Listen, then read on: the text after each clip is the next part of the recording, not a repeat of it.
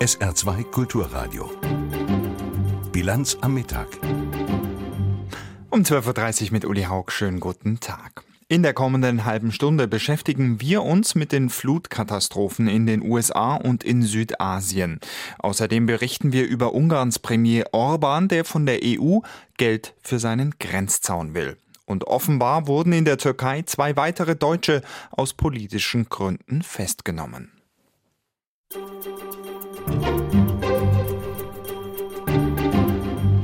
Nach derzeitigen Schätzungen dürfte Hurricane Harvey der teuerst, die teuerste Naturkatastrophe in der Geschichte der USA werden. Der Gouverneur von Texas rechnet allein für die Nothilfe mit Kosten in Höhe von mehr als 80 Milliarden Euro. In Washington bereitet die US-Regierung ein erstes Hilfspaket in Höhe von 5 Milliarden Euro vor und US-Präsident Trump öffnet seine Privatschatulle. Er will eine Million Dollar für die Flutopfer spenden. In den Überschwemmungsgebieten wurden mittlerweile 39 Todesopfer gefunden. Mehr als 30.000 Menschen haben in Notunterkünften Zuflucht gefunden. Inzwischen gehen die Fluten in Texas etwas zurück. Mark Hoffmann mit einer Reportage aus La Grange, einem 5000 Einwohnerort am Colorado River zwischen Houston und San Antonio gelegen.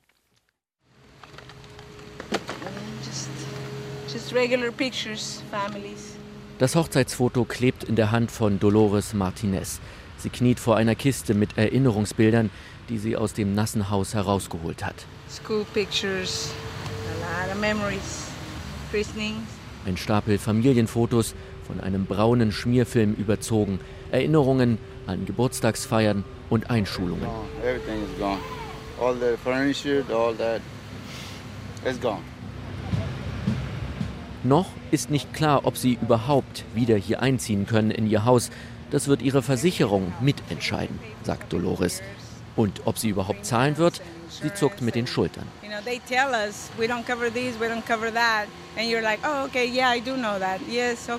Natürlich weist dich die Versicherung zuvor darauf hin, welche Schäden nicht gedeckt sind. Und du sagst, ja, ja, das ist schon in Ordnung. Doch wenn dann so etwas wie Harvey passiert, realisierst du erst, ich hätte mehr Fragen stellen sollen.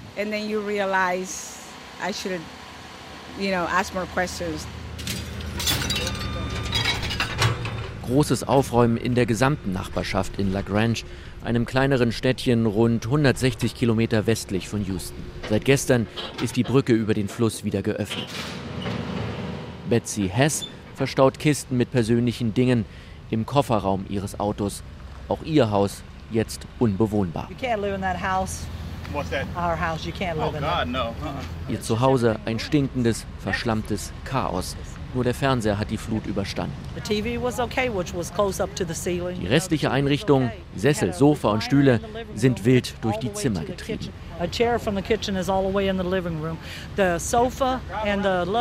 Betsy ist 65 Jahre alt geworden, ihr Mann 70. Nun müssen sie im Rentenalter noch einmal von vorne beginnen. Ihre Versicherung müsste eigentlich zahlen, ist Betsy sicher. We switched last year to a company uh, Im letzten Jahr hatte sie noch zu einer Versicherung gewechselt, die auch Hochwasserschäden deckt. Das hofft Betsy zumindest. Plötzlich wird sie etwas stiller und nachdenklich. Was ist eigentlich wichtig im Leben? fragt sie rhetorisch. like my husband said, we came into this world without anything. Ihr Mann sagt immer, wir sind ohne etwas geboren und wir werden ohne etwas aus dieser Welt gehen. Das Wichtigste ist das Leben. We feel lucky that we have our lives. That's all that matters. Und während die Welt nach Texas schaut, ereignet sich auch in Südasien eine Naturkatastrophe. Der Monsun ist in diesem Jahr besonders verheerend. Bislang ist die Rede dort von bis zu 1700 Todesopfern. Besonders betroffen sind Indien, Nepal und Bangladesch. Silke Dietrich ist für uns in Neu-Delhi. Welches der drei Länder ist denn jetzt wie stark betroffen? Das ist schwer zu sagen. Also angefangen hat es vor zwei Wochen in Nepal und in Bangladesch. Da stand teilweise ein Drittel des jeweiligen Landes unter Wasser. Das geht jetzt da langsam wieder zurück. Aber schauen wir uns nur mal Bangladesch an. Das ist nur halb so groß wie Deutschland. Dafür leben aber doppelt so viele Menschen dort. Und dann steht das Wasser im Moment noch in den tieferen Gegenden. Jetzt hier in Indien steht es noch im Nordosten. Diese Woche stand diese Megametropole Mumbai, die ja eigentlich dann wiederum im Westen von Indien liegt, komplett unter Wasser. Und gerade eine Hafenstadt in Pakistan. Also das ist wirklich ein bunter Fleckenteppich mit dem Wasser hier gerade. 1700 Todesopfer bislang insgesamt. Indien verzeichnet davon die meisten. Aus der Ferne betrachtet hätte ich jetzt gedacht, es sei am fortschrittlichsten. Liegt es nur an der Größe des Landes, dass es dort die meisten Opfer gibt, oder ist man in Indien besonders schlecht vorbereitet gewesen? Also an der Größe, es liegt vor allem daran, dass hier die meisten Menschen wohnen in Südasien. An die 1,3 Milliarden Einwohner hat Indien. Und man vertut sich, wenn man denkt, dass Indien so ein Hightech-Land ist. Das geben die natürlich gerne vor. Und da gibt es hier ja auch einige Branchen. Aber die Bundesstaaten im Nordosten, die jetzt betroffen sind, da herrscht bittere Armut. Ich habe Bilder gesehen, da saß ein Bauernpärchen mit einer Ziege auf einer Baumkrone, drumherum nur braunes Wasser, bis die Helfer dann die drei ins Boot gepackt haben. Der Monsun kommt jedes Jahr. Die Frage klingt vielleicht ein bisschen naiv hier aus Deutschland, aber kann man sich überhaupt auf eine solche Naturkatastrophe vorbereiten? Es ist schwierig. Es gibt tatsächlich Maßnahmen und Projekte. Sie sagen es, der Monsun ist auch eine Lebensader hier. Also hätten die denn diese Regenzeit nicht, äh, würden viele Menschen hier verhungern. In einigen Dörfern zum Beispiel werden jetzt so Hügel gebaut mit Brunnen. Da gehen dann die Menschen hoch, wenn das Wasser kommt, mit ihren Tieren. Dann haben sie auch frisches Trinkwasser. Das fehlte hier gerade. Die versuchen auch die Hütten höher zu bauen oder nicht mehr zu nah an den Flüssen. Aber dieses Jahr hat es einfach massive Regenfälle hier gegeben. Die waren stärker als sonst, weil so viel Wasser auf einmal geballt vom Himmel gefallen ist. Eine Mitarbeiterin vom Roten Kreuz hat erzählt, sie war im Nordosten Indiens unterwegs, da sähe es aus, als habe ein Tsunami gewütet, obwohl dort weit und breit überhaupt kein Meer ist.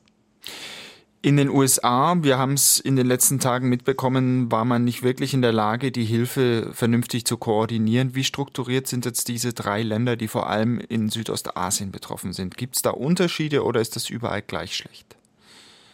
Es ist überall gleich. Nur schlecht ist es auch nicht. Es gibt natürlich Krisenstäbe, es gibt Minister, ganze Ministerien, die für den Katastrophenschutz zuständig sind. Es waren hier Soldaten im Einsatz in Indien oder in Nepal zum Beispiel. Aber es dauert oft viel zu lang, bis die da sind. Es ist natürlich auch schwer, in diese Gebiete zu kommen, wenn wir uns die Bilder angucken. Da sind komplette Brücken zerfetzt, die Straßen sind überschwemmt, Erdrutsche versperren Wege. Wie soll man da so schnell rankommen, um den Leuten zu helfen? Bis jetzt Jetzt gibt es noch einige Stellen, die überschwemmt sind und keiner ist da. Es gibt dann hier natürlich auch Hilfsorganisationen und auch die Regierung, die mit Zelten und sauberem Wasser versucht zu unterstützen, aber es geht eben nicht überall und es reicht längst nicht aus. Noch sind die Überflutungen, äh, sagen wir mal, das aktuelle Problem. Aber so eine Katastrophe hat natürlich auch schwer, schwerwiegende langfristige Folgen, also beispielsweise Ernteausfälle oder eben die Zahl der Erkrankungen, die steigt. Können die Länder mit diesem Problem umgehen oder braucht es da Hilfe aus dem Ausland? Sowohl als auch. Das Problem ist ja manchmal auch in Bangladesch zum Beispiel war es so oder auch in Nepal, die haben gar keinen Notstand ausgerufen. Da haben die Länder gesagt, äh, wir haben das ja alles unter Kontrolle und wir bekommen das auch alleine hin. Es betrifft natürlich vor allen Dingen auch die ärmeren Menschen in den schon armen Ländern quasi. Und da, man mhm. möchte sich nicht so die Blöße geben und sagen, bitte helft uns doch Welt. Es ist die große Frage, wie das jetzt weitergeht, weil schon jetzt ist es in Bangladesch so, dass die Lebensmittelpreise stark angestiegen sind sind. Und die Ernten werden ja jetzt erst gekommen. Das heißt, irgendwann wird es so sein, dass vielleicht tatsächlich hier eine Krise entsteht, eine Hungerskrise vermutlich nicht. Ich glaube schon, dass sie das noch hinbekommen werden. Aber wer kann sich die Lebensmittel dann noch leisten, die wahrscheinlich wahnsinnig in die Höhe steigen werden? Müssen die von außen exportiert werden? Wie sieht es mit Krankheiten aus? Im Moment es haben so viele Menschen keine Toilette mehr benutzen können. Das geht einfach alles so ins Wasser. Also das steht uns vielleicht hier alles noch bevor. Dramatische Situation in Südasien, das war eine Einschätzung von unserer Korrespondentin in Neu-Delhi, Dietrich. Vielen Dank. Und wir kommen nach Europa. Auch hier beschäftigt uns seit einer Woche eine Naturkatastrophe. Im Schweizer Kanton Graubünden hat es vor einer Woche nämlich einen riesigen Bergsturz gegeben. Seitdem werden insgesamt acht Wanderer vermisst, darunter vier Deutsche. Und seit gestern Abend hat es zwei weitere, zwar kleinere Bergstürze gegeben. Verletzt wurde niemand und Dietrich Karl Meurer berichtet für uns. Gleich mehrere Gesteins- und Schlammlawinen haben sich seit gestern Abend das Bondaskartal hinabgeschoben in Richtung des Dorfes Bondo. Heute hieß es, das war der größte Murgang seit dem verheerenden Bergsturz in der letzten Woche. Zuvor hatte sich am späten Abend erneut eine größere Menge Fels vom Berg Piz-Jengalo gelöst, erzählte im Schweizer Fernsehen Christian Gartmann, der Sprecher des Führungsstabs. Also so gegen 21.30 Uhr gab es große Geräusche von oben aus der Richtung des Felsabsturzgebiets. Da gab es immer wieder Felsabstürze und die haben die Murgänge ausgelöst. Am Vormittag versuchte man von Hubschraubern aus sich ein Bild von der Lage zu machen. Eine Straße am Fuß des Maloja-Passes wurde auf mehreren hundert Metern verschüttet. Die Straßenverbindungen bei der Ortschaft Bondo sind unterbrochen. Damit ist ein großer Teil der Region Bergell in Graubünden von der Umwelt abgeschnitten. In der Ortslage Spina stellte man an mehreren Häusern Beschädigungen fest. Im Dorf Bondo wurden mehrere Gebäude gar total zerstört. Die Stromversorgung wurde unterbrochen, die wieder in Gang zu setzen, sei eine der ersten Aufgaben des Zivilschutzes, so Einsatzleiter Martin Bühler. Wir haben erst einmal für den Zivilschutz eine Stromversorgung eingerichtet, damit wir mit den Aufräumarbeiten beginnen können. Das läuft gut. Was wir für den Moment tun können, ist eine neue Stromverbindung herzustellen. Wie lange es dauern wird, die verschütteten Straßen freizuräumen, war zunächst noch unklar. Verletzt wurde niemand. Einwohner der betroffenen Siedlungen waren evakuiert worden, dabei kamen in der Nacht auch Hubschrauber zum Einsatz. Die Schulen sind geschlossen. Für die Einwohner der betroffenen Gebiete ist die Situation nervenaufreibend. Selbst gestandene Männer seien am Weinen. Die Angst vor weiteren Murgängen ist groß. Wir gehen nach Vico Soprano. Dort ist keine Gefahr. Wir haben das ja schon einmal erlebt, 2011, die ganze Nacht. Nicht ganz so schlimm. Es ist traurig, es ist so schlimm dieses Mal. Schlimm, das Mal. Die Behörden hatten vor erneuten Gefahren gewarnt. Abfließendes Regenwasser könne destabilisierend auf die Gesteinsmassen im Tal wirken. Für den Tagesverlauf und das Wochenende sind weitere, aber nicht mehr so starke Niederschläge vorhergesagt. Soweit die Berichterstattung über die aktuellen Katastrophen in der Welt. Nach den Meldungen kommen wir zur Innenpolitik. Jetzt aber erstmal Lena Simon Schuler um 12.42 Uhr Minuten in der Bilanz am Mittag. Nairobi. In Kenia muss die Präsidentenwahl wiederholt werden. Das oberste Gericht des Landes hat die Wiederwahl von Präsident Kenyatta als ungültig erklärt. Nach Angaben der Richter gab es Unregelmäßigkeiten, die Wahl sei nicht verfassungskonform verlaufen. Der unterlegene Kandidat der Opposition Odinga hatte geklagt. Nach der Wahl am 8. August war es zu Unruhen gekommen. Nach Angaben von Menschenrechtsorganisationen wurden dabei zwölf Menschen getötet und mehr als 100 weitere verletzt. Die Neuwahl in Kenia muss nach den Vorgaben des Gerichts in den kommenden 60 Tagen stattfinden. Berlin. Fast jeder zweite Schüler in Deutschland leidet unter Stress. Das hat eine Studie der Krankenkasse DAK Gesundheit ergeben. Danach betonten 43 Prozent der Kinder und Jugendlichen, die Belastung an der Schule sei ihnen zu groß. Die Krankenkasse spricht von einer dramatischen Entwicklung. Für etwa ein Drittel der betroffenen Schüler habe der Stress negative Folgen für die Gesundheit. Sie klagten über Beschwerden wie Kopfschmerzen, Rückenschmerzen oder Schlafprobleme. Mädchen fühlten sich laut Studie häufiger gestresst als Jungen. Los Angeles. Der amerikanische Schauspieler Richard Anderson ist tot. Er starb im Alter von 91 Jahren in seinem Haus in Beverly Hills. Bekannt wurde Anderson unter anderem durch seine Rolle in der erfolgreichen Serie Der 6 Millionen Dollar Mann. Er spielte in den 60er und 70er Jahren zahlreiche kleinere Rollen in Fernsehserien wie Perry Mason, Denver Clan und Mord ist ihr Hobby.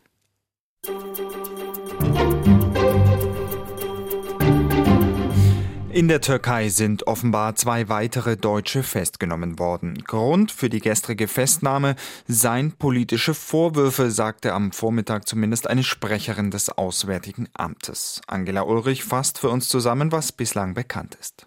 Um wen es sich genau handelt, dazu macht das Außenamt bisher keine Angaben. Eine Sprecherin bestätigt jedoch, dass die beiden Festgenommenen ausschließlich die deutsche Staatsbürgerschaft besitzen. Nichtstaatliche Stellen hätten das Generalkonsulat in Izmir informiert. Die Flughafenpolizei von Antalya habe die Festnahmen inzwischen bestätigt. Direkt von den türkischen Behörden ist die Bundesregierung also nicht informiert worden. Ob die beiden Deutschen bei der Ein- oder Ausreise festgesetzt wurden, ist bisher ebenfalls nicht bekannt. Aktuell sind 55 deutsche Staatsbürger in der Türkei in Haft, zwölf davon aus politischen Gründen. Der bereits im Februar inhaftierte Weltjournalist Dennis Yücel sitzt heute genau seit 200 Tagen im Gefängnis. Die gesamte Bundesregierung sei in Gedanken bei ihm, sagt Regierungssprecher Steffen Seibert und bemühe sich darum, Yücel und die anderen festgenommenen Deutschen freizubekommen. Was speichert das Bundeskriminalamt von wem? Diese Frage wurde erstmals nach dem G20-Gipfel in Hamburg gestellt. Dort wurden mehrere Journalisten wegen Sicherheitsbedenken die Akkreditierung entzogen. Jetzt haben ARD-Recherchen ergeben, dass allein in der BKA-Fallgruppe zur inneren Sicherheit knapp 110.000 Menschen und mehr als eine Million Datensätze zu politischen Delikten möglicherweise unrechtmäßig gespeichert sind. Heute reagierte das Bundeskriminalamt und Alex Krämer fasst zusammen, was gesagt wurde. Vier Journalisten wurde die Akkreditierung zum Hamburger Gipfel zu Unrecht entzogen, sagt Holger Münch, aufgrund von Fehlern und nicht gelöschter Daten in den Polizeicomputern. Das bedauere er sehr. Ein solcher Eingriff in die Pressefreiheit dürfe nicht passieren. Gleichzeitig betont der BKA-Chef, fürs Speichern von Daten durch die Polizei gebe es klare Vorgaben. Ein Großteil werde im Rahmen regelmäßiger Überprüfungen wieder gelöscht. Hier herrsche eben keine Willkür. In bestimmten Fällen sei es zulässig und nötig, Informationen nicht zu löschen, selbst dann, wenn Verfahren Verfahren eingestellt wurden oder mit Freisprüchen endeten. Die BKA-Datenbanken seien das Gedächtnis der Polizei und von zentraler Bedeutung. Schwierigkeiten räumt Holger Münch in der Kommunikation mit der Justiz ein. Nicht immer würden die Staatsanwaltschaften die Polizei ausreichend über den Ausgang von Gerichtsverfahren informieren.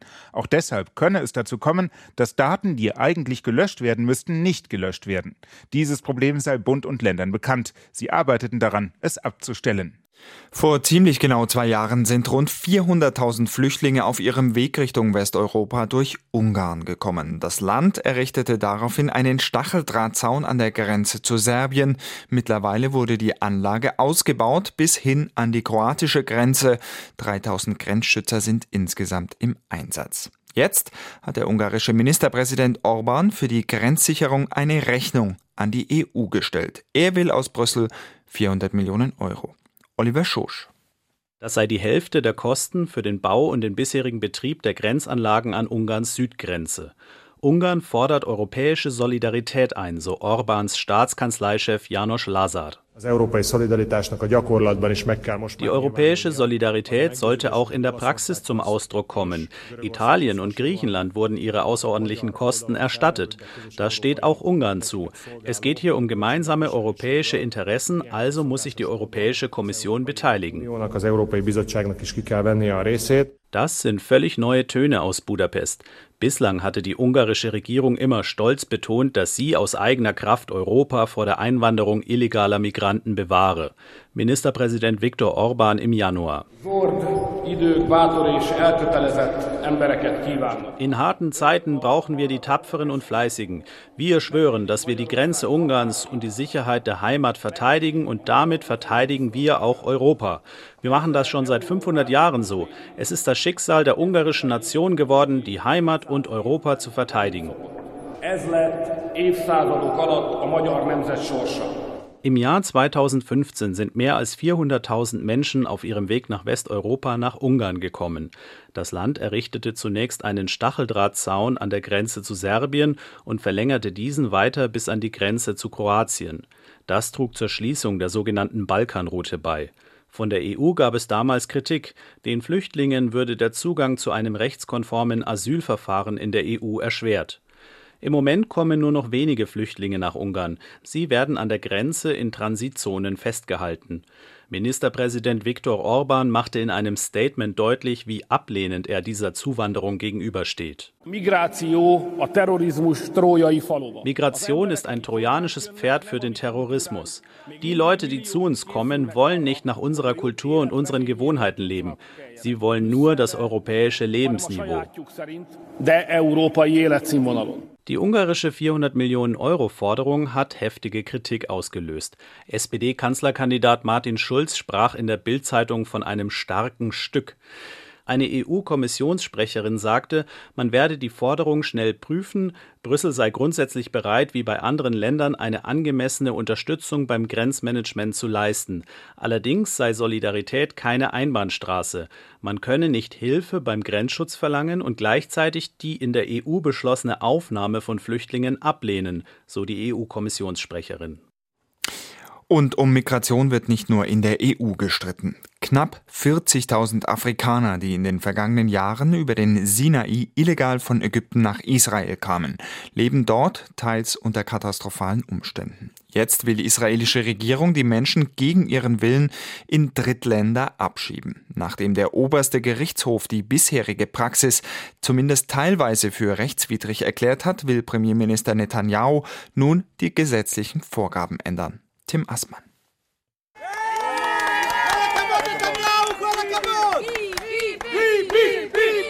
Begeistert applaudieren Einwohner von Süd-Tel Aviv ihrem Premierminister.